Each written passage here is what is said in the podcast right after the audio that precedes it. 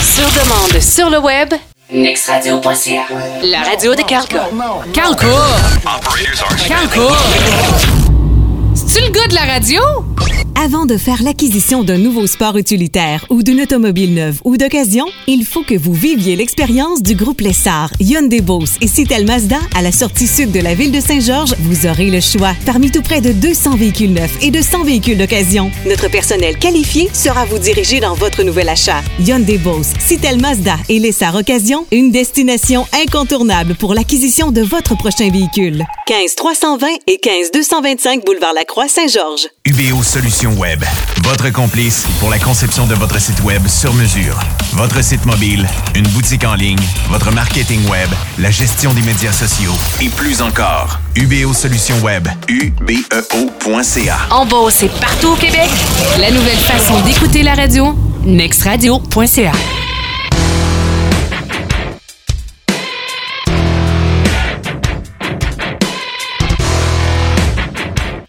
Vous êtes sur nextradio.ca, un mardi 16 juin, deuxième de la semaine. Je m'appelle Carl K.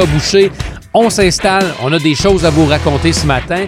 Euh, dans le bloc numéro 2, donc le second bloc aujourd'hui, euh, manquez pas, on prend des nouvelles de Patricia Vincent. Euh, Patricia qui collabore de temps à autre avec Next Radio. Donc on lui avait parlé au euh, départ il y a ça à peu près un mois. Donc on lui parle tantôt, on parle des différents projets euh, que elle et euh, Marteau, ont en commun cet été. Donc dans le deuxième bloc sur nextradio.ca.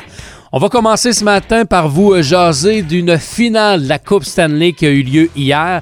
La Coupe a été remportée du côté de Chicago. Donc, pour la troisième fois en seulement six ans, les Blackhawks de Chicago, euh, rappelez-vous les années, là, 2010, 2013 et hier soir, 2015. Donc, les Hawks ont gravé leur nom sur le précieux trophée, le gros trophée que tout le monde aimerait avoir, celui de la Coupe Stanley. On a battu Tampa par la marque de 2 à 0 dans un sixième match. Ça a très bien été. Euh, Corey Crawford a eu euh, un très bon match devant le filet. Euh, il y a euh, Duncan Keith qui a remporté le Conn Smythe et avec raison, ce gars-là a été surutilisé. Il a été très efficace, encore une fois, à la formation des Hawks de Chicago qui ont remporté pour la première fois depuis longtemps le gros trophée à domicile. Il y avait de l'ambiance hier. C'était le fun de voir ça. Et on peut dire maintenant que les Hawks, dans le nouveau hockey d'aujourd'hui, sont une dynastie. Vous regardez dans les dernières années, dans les six dernières années, on disait que les Hawks ont remporté le trophée trois fois. Tu les Kings qui ont gagné deux fois. Et seulement une fois dans les six dernières années, c'est une équipe de l'Est qui l'a qui l'a emporté. Euh, c'est les Bruins de Boston contre les euh, Canucks de Vancouver. Mais à part ça, ça s'est toujours gagné dans l'Ouest.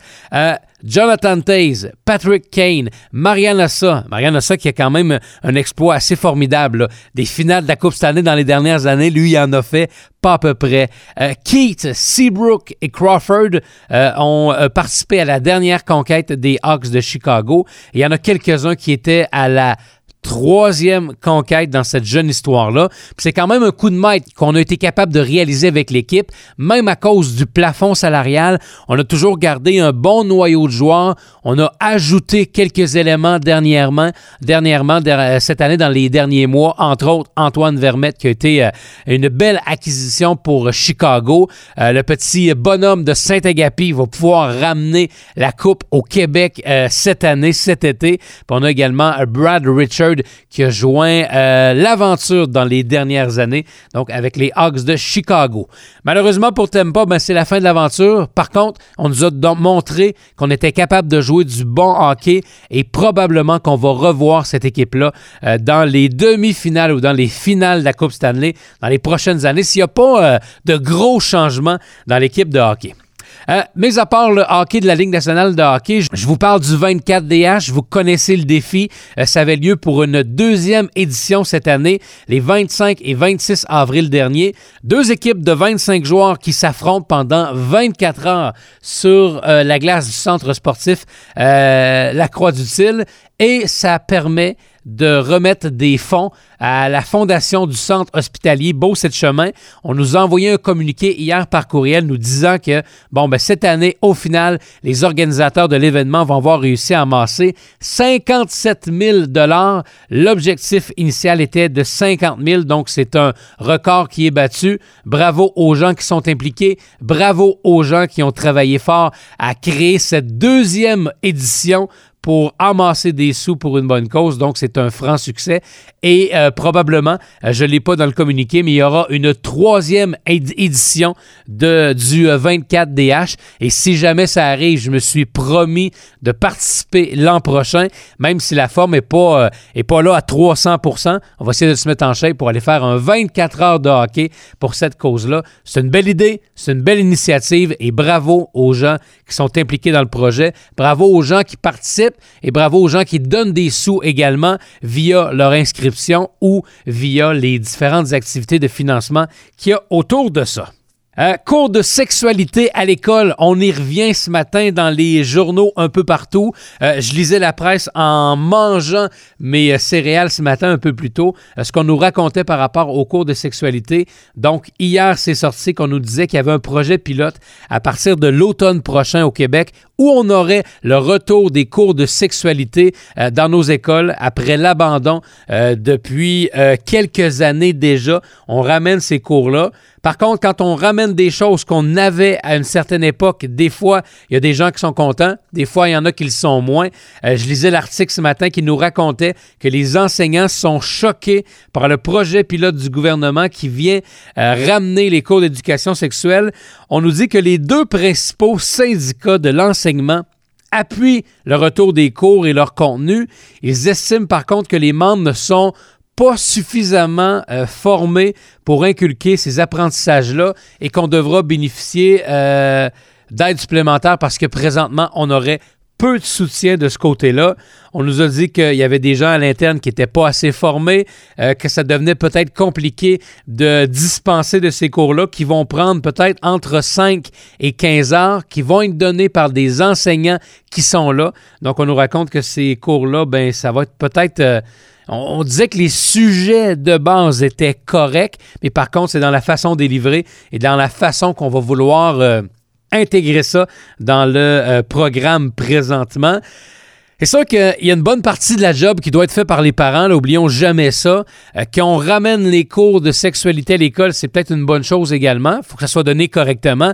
Il faut parler euh, des choses importantes. Je lisais le programme rapidement et de la façon qu'on l'avait écrit hier dans la presse, je, m'imaginais toujours que on parlait toujours contre les. Euh, comment je pourrais dire ça? Donc, il y avait un thème à un moment donné qui, qui disait lutte contre l'homophobie. On n'a même pas appris encore aux jeunes qu'est-ce que c'est l'homosexualité. On parle déjà de lutte contre l'homophobie. Euh, à un moment donné, il faut commencer par parler des choses en priorité. Et on, on parlera probablement de ce sujet-là un peu plus tard, mais il faut pas... Euh, faut pas exagérer, faut pas en faire des, euh, des personnes qui veulent défendre tout à tout prix. Là. je comprends que l'homophobie, c'est pas quelque chose de, de très bien. Par contre, on sera jamais dans la vie, dans n'importe quoi ou dans n'importe quel domaine, on sera jamais approuvé à 100% par tout le monde. Il y a toujours quelqu'un à quelque part qui va regarder puis va dire ah lui c'est un ci, lui c'est un ça, ah c'est un tapette, c'est une moumoune. Il va en avoir tout le temps là. Arrêtons d'essayer de le vouloir être aimé et accepté de tout le monde. Puis je pense que ces gens-là doivent s'accepter en premier puis puis le reste ça va venir tout seul. Puis oui de l'homophobie malheureusement il y en a mais euh, du moins, j'espère qu'il y en a pas mal moins qu'avant. Euh, mais à part ça, il y a les gens de Québec qui ont crié victoire hier et c'est très drôle à quel point on peut poignasser de l'information et faire croire n'importe quoi à tout le monde. Hier, le maire Régis Labombe s'est réjoui euh, de la nouvelle disant que Québec, finalement, pour l'amphithéâtre, on allait respecter les délais quelque chose qui est rare au Québec. Donc, parfait. Pour les délais, je vous le donne. On a respecté les délais qu'on s'était imposés au départ. Donc, l'amphithéâtre, le nouveau Colisée sera prêt à la date prévue. Par contre, ce que je trouvais drôle, c'est euh, en conférence de presse, euh, en compagnie de Sam Hamad lundi, le maire Labombe jubilait et nous racontait que finalement, L'amphithéâtre à Québec, au lieu de coûter 400 millions, ça va coûter 370 millions. Donc, c'est une réussite. On n'a pas pété le budget selon les gens euh, impliqués dans ça. Et ce matin, dans votre journal de Québec, vous allez, euh, vous avez retrouvé un article de Karine Gagnon. Euh, elle, comme d'autres journalistes du journal de Québec, sont des, euh, de pète à la bombe où à chaque fois que M. Labombe, M. Régis dit quelque chose, on boit ses paroles et on va en faire un article pour dire à quel point il est bon et à quel point il dépense très bien nos sous. On verra dans l'avenir qu'est-ce que ça va donner. Je sais qu'à Québec, on a commencé à avoir de la, grogne par rapport aux commerçants parce que même si vous adorez le style du maire La Bombe, les taxes ne diminuent pas présentement à Québec. Là, ça augmente tout le temps.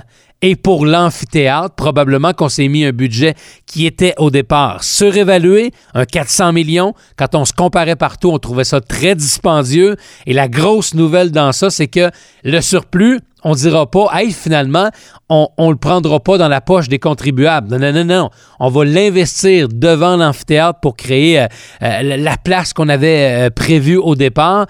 donc, on parle de quelques sous pour faire ça, mais gageons qu'on va nous demander des sous supplémentaires pour créer un peu la façade puis tout ce qu'on aura autour de l'amphithéâtre. Et tantôt, il y aura différents travaux de rénovation autour du nouveau Colisée. Et encore une fois, on va mettre la main dans nos poches. Fait que c'est pas une grande victoire. On fait juste vous dire que ça a coûté moins cher pour l'amphithéâtre, mais au final, on vous en prend autant dans vos poches, puis on ira rechercher tantôt.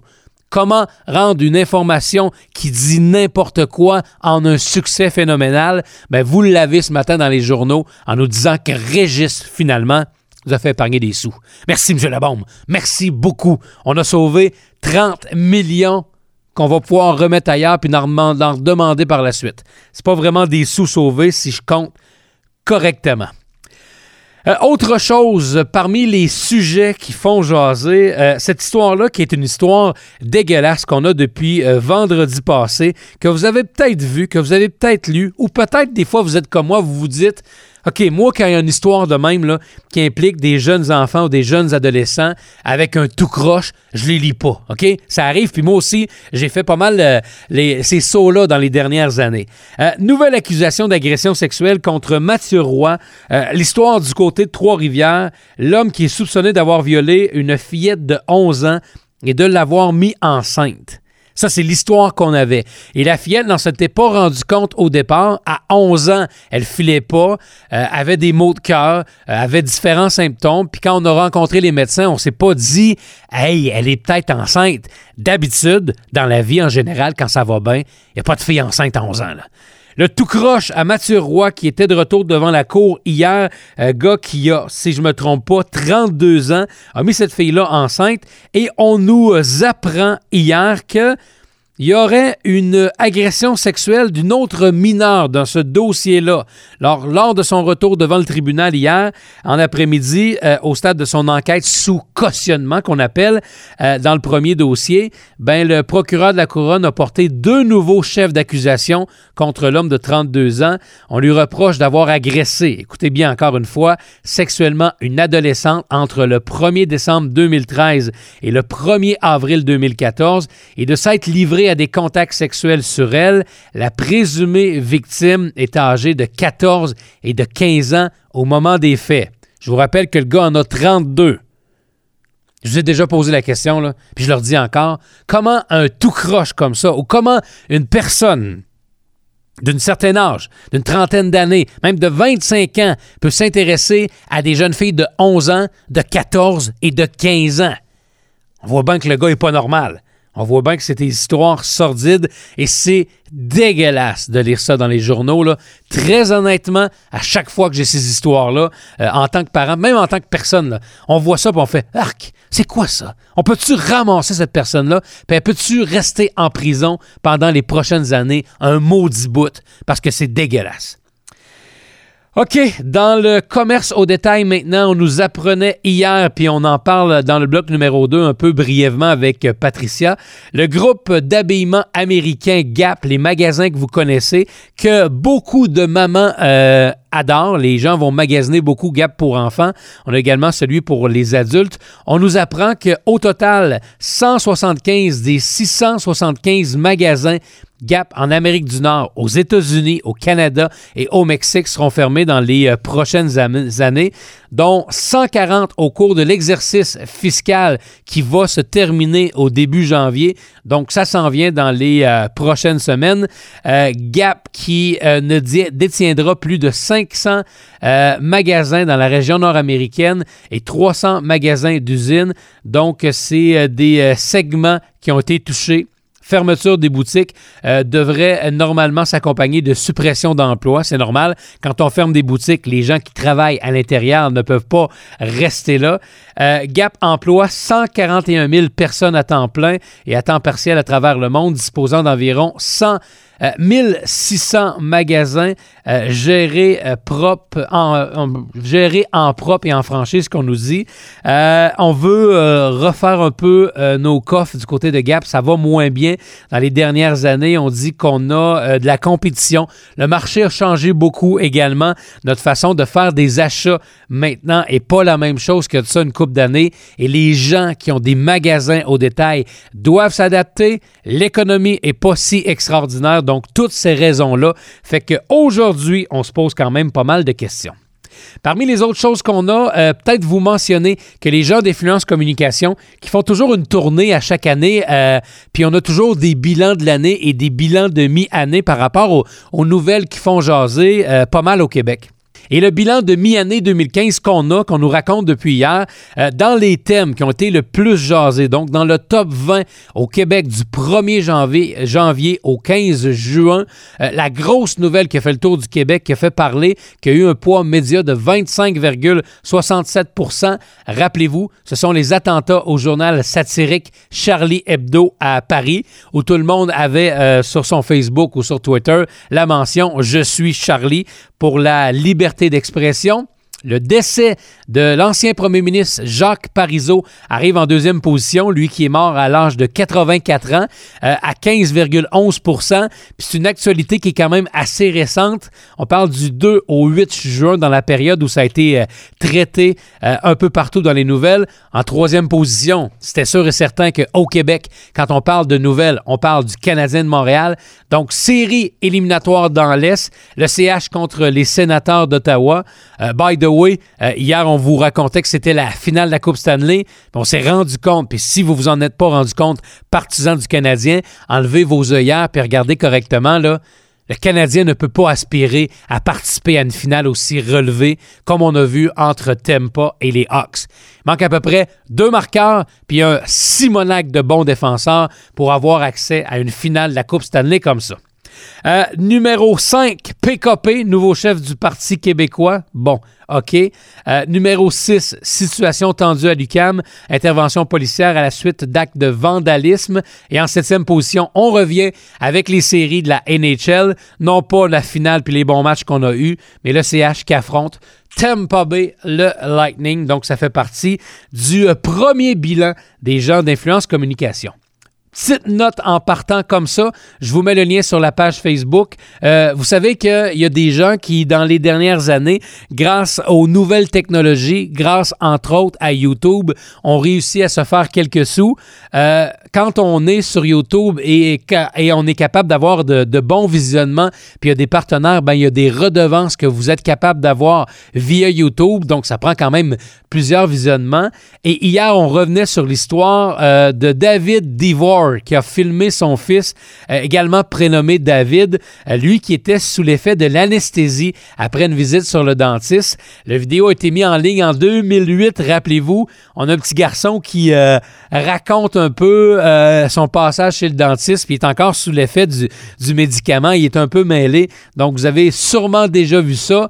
Vous faites sûrement partie des 129 millions de fois où ça a été visionné sur YouTube. Et grâce à ce vidéo-là, en 2008, qui a été mis euh, sur YouTube dans les euh, premières années. Et le père nous racontait que, bon, l'avènement du téléphone intelligent n'était pas encore arrivé à 300% euh, Il a filmé ça avec un, téléphone à clapet. Il l'a montré à ses amis au départ. On lui a dit Hey, mets ça sur Internet. Il y a des gens qui vont aller voir ça. Puis après quatre jours, on avait eu 4 millions de vues.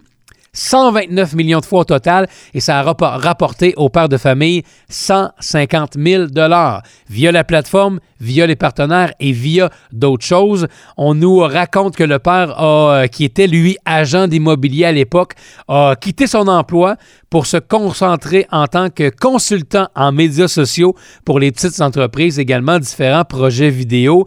Et euh, depuis que ça a été téléchargé sur YouTube en 2009, donc ça a été une vidéo qui a fait jaser et on l'a vu, le vidéo réapparaître dans une récente pub du Super Bowl où on a eu quelques dizaines de milliers de dollars euh, qu'on a payé au père pour avoir le droit euh, aux images qui étaient diffusées sur YouTube.